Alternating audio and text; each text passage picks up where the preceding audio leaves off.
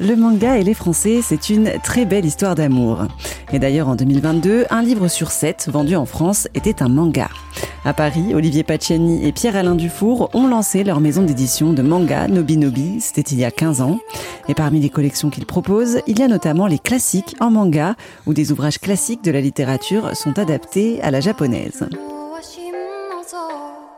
Et Trois Mousquetaires, c'est un exemple que j'aime beaucoup parce que je pense que c'est celui qui reprend le plus tous les codes euh, bah, du shonen, qui est le, manga euh, plutôt euh, phare en, France, donc d'action et bah, voilà, des, des capes. De, de, héros qui ont bien leur caractère, bien trempé, etc.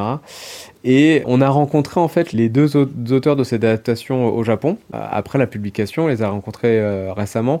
Et en fait, c'était euh, très intéressant puisque l'auteur donc qui a réadapté l'histoire pour euh, pour le dessinateur et aussi prof professeur d'histoire au Japon.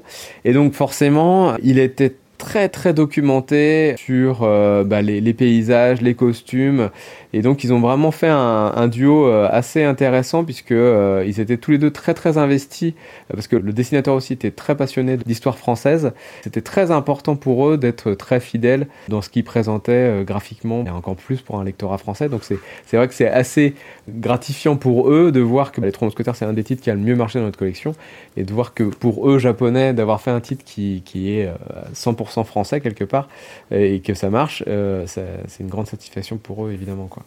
Après, on a Arsène Lupin aussi, euh, qui, a été, euh, qui a été adapté. Alors là, on a fait le choix d'adapter certaines des nouvelles de Maurice Leblanc. Après, tout n'a pas été adapté en manga au, Japon. Mais là aussi, c'est un travail malgré tout pour nous, en interne. Forcément, des fois, bah, c'est pas forcément des titres qu'on avait lus, nous, dans nos jeunesse et tout. Donc, faut se replonger dedans. Ou alors de, de, contacter des, gens qui sont assez un, peu experts et qui peuvent nous dire, bah voilà, effectivement, là, c'est bien adapté. C'était Pierre-Alain Dufour de la maison d'édition Nobi Nobi, une maison d'édition française qui édite des ouvrages de la littérature en manga.